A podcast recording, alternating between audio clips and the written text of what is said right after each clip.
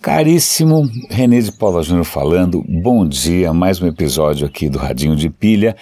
Eu novamente vou olimpicamente ignorar o Pokémon Go, mas eu vou tentar compensar isso falando de realidade aumentada, mas realidade aumentada bacana, pelo menos que eu acho bacana, se bem que eu não sou referência para nada, eu sou aquele 1% que passava o recreio trancado na biblioteca. Ok. Então, um uso extremamente interessante de realidade aumentada é o que você pode ver num vídeo que eu vou dar o link aqui sobre a NASA utilizando o HoloLens. HoloLens é um equipamento da Microsoft, é um óculos gigante, parece, nem sei o que parece aquilo, é um óculos gigante que você coloca no rosto, mas ao invés dele ser aquela coisa imersiva que você entra, né, você começa a ver uma outra realidade, você está dentro de um game, etc e tal, ele é digamos, como Pokémon, realidade aumentada. Você continua vendo o mundo à sua volta, mas ele sobrepõe ao mundo à sua volta coisas que são virtuais. Tá? Ao invés de ser monstrinhos japoneses, pode ser nada mais, nada menos, essa que é a história absolutamente genial da NASA, o rover da NASA. Rover é aquele veículo que está lá em Marte. o que é interessante é que os engenheiros colocam aquilo na cara e aí eles podem é andar em volta da máquina. Né? Eles veem como se a máquina tivesse, como se o rover tivesse na frente deles. Eles podem andar em volta, eles podem se aproximar, eles podem interagir. Cara, é bárbaro. Imagina para quem está projetando, mesmo que fosse, sei lá, você, você é um arquiteto, né? Você coloca aquele óculos e você consegue imaginar é, aquele edifício, aquela peça de mobiliário urbano, aquela cadeira, seja o que for, né? E você consegue é, interagir com isso. Um, um, outro uso bárbaro também, que, que, é, é, que é você colocar aquilo, imagina, e você de uma hora para outra está vendo o que o rover estaria vendo, você na, na, em Marte. Aí já é uma coisa mais imersiva. Mas de qualquer maneira, vale a pena dar uma olhada nesse vídeo, porque ele demonstra bastante algumas aplicações que não são lúdicas, que não são divertidas, que não vão fazer tanto sucesso, mas que certamente vai transformar a vida profissional de muita gente por aqui. Engenheiros, arquitetos, médicos, porque não médicos, o cara pode ver aquilo e enxergar um órgão, né? seja lá o que for. É muito bacana essa história.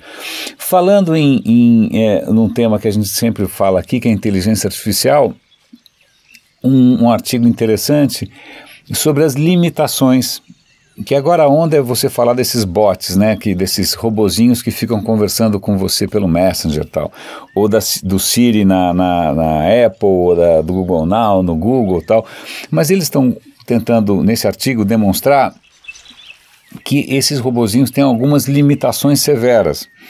Por quê? Porque a língua humana é ambígua. E como ela é ambígua, às vezes, uma frase que tem duplo sentido, né, você só consegue entender pelo contexto. Então, ele cita um bug não era um bug, né, mas é, que já foi corrigido tal, mas logo no começo do Siri, que é aquele assistente da Apple, você falava para o Siri assim, Siri, me chama uma ambulância. E a Siri respondia, ok, daqui para frente eu te chamo uma ambulância. Né? É, ok, chamar aqui tem dois, né? Chamar no sentido de dar o um nome, chamar no sentido de acionar. Então, é, como é que o Siri ia saber se você tinha quebrado a perna, levado um tiro, ou se você tinha alguma fantasia estranha na cabeça? Então, é, é um texto bastante interessante sobre uma bateria de outros testes, em que chamam Winograd, é um esquema de Winograd, em que você pega essas inteligências artificiais e dá para os caras interpretarem uma coleção de frases ambíguas. Tá? E nessa hora o resultado é miserável. Né? As máquinas não conseguem ir muito além do aleatório. Se elas estivessem chutando, o resultado é muito parecido. Então eles colocaram um prêmio, então tem gente ali conseguindo 60% de acerto. É interessante a gente é, ler, primeiro para para ter uma noção das limitações inerentes, porque né, o mundo humano é complexo. Segundo, também para baixar um pouco a bola do hype. Terceiro, para entender um pouco mais as questões que estão envolvidas nisso. É bacana, tem até um vídeo legal, o vídeo eu não assisti inteiro ainda, eu vou assistir com um pouco mais de calma, que é uma palestra do cara. Mas uma coisa que é interessante também é que toda vez que você fala de inteligência artificial, você fala do, do teste de Turing. Teste de Turing é o seguinte: como é que você sabe se uma inteligência artificial é uma inteligência artificial ou é uma pessoa do outro lado? Bom, Se você não conseguir diferenciar, putz, eu não sei se eu estou falando com um robô ou com uma pessoa, então a máquina passou no teste de Turing. Aparentemente, o teste de Turing não é mais suficiente porque você pode programar a máquina para enganar um humano, com algumas estratégias de subterfúgio, de evasão, de embromation. Então, é possível que você programe a máquina para enganar e aí ela passa no teste, embora ela seja uma anta. Né? Então, tá bom. Uh, o outro uh, notícia que eu queria comentar que vale a pena ver as imagens. As imagens são lindas. Eu não sei se vocês acompanharam esse avião solar chamado Solar. Né? É, na verdade, é um projeto bancado pela Solvay, um gigante químico. É um, é um avião movido a energia solar, ele tem a envergadura de um Boeing, ou seja, ele tem a envergadura de um grande avião, mas ele só pesa 12 toneladas e pouco. O que acontece é que ele está fazendo a penúltima, ele acabou de fazer a penúltima parte da volta ao mundo, é, só com energia solar, o que é um delírio. É, aliás, coitado do piloto, porque como o avião voa 70 km por hora, ele tem que ficar um tempão no ar.